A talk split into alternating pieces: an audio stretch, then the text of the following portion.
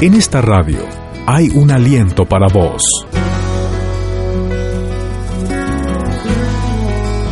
Hola, hola, hola a todos, saludos. Mi nombre es Diego Cáceres y yo quiero hablarte de amigos que debemos guardar. ¿Escuchaste la frase es casi imposible vivir la vida correctamente si tienes amigos equivocados? Escoger adecuadamente a tu círculo más cercano te levantará, animará y potenciará para alcanzar tus sueños o en el peor de los casos, destruirlos desde adentro. Antes de los 20 años, Anthony Walker había ganado el campeonato de baloncesto. Fue seleccionado por los Bolton Celtics con una de las mejores selecciones de la NBA. Walter se había convertido rápidamente en una superestrella. Fue nombrado para el equipo de All Star en tres ocasiones y ganó el premio de baloncesto profesional con Miami Heat en el 2006. Este increíble deportista despilfarró cerca de 100 millones de dólares entre malas inversiones, apuestas y mantener en todos sus caprichos a casi 70 de sus amigos. Es tan triste ver cómo uno va saboteando sus propios sueños con la ayuda de las malas compañías.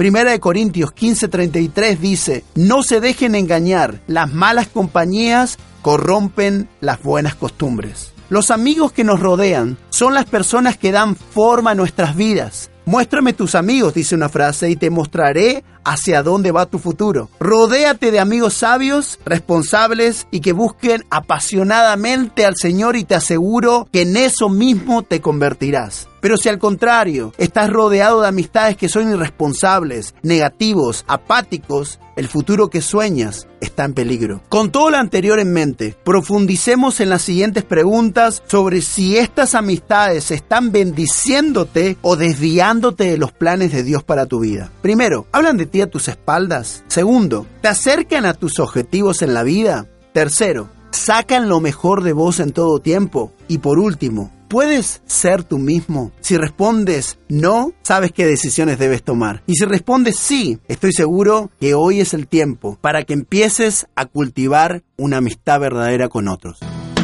CFA Radio, sonido, mensaje y vida.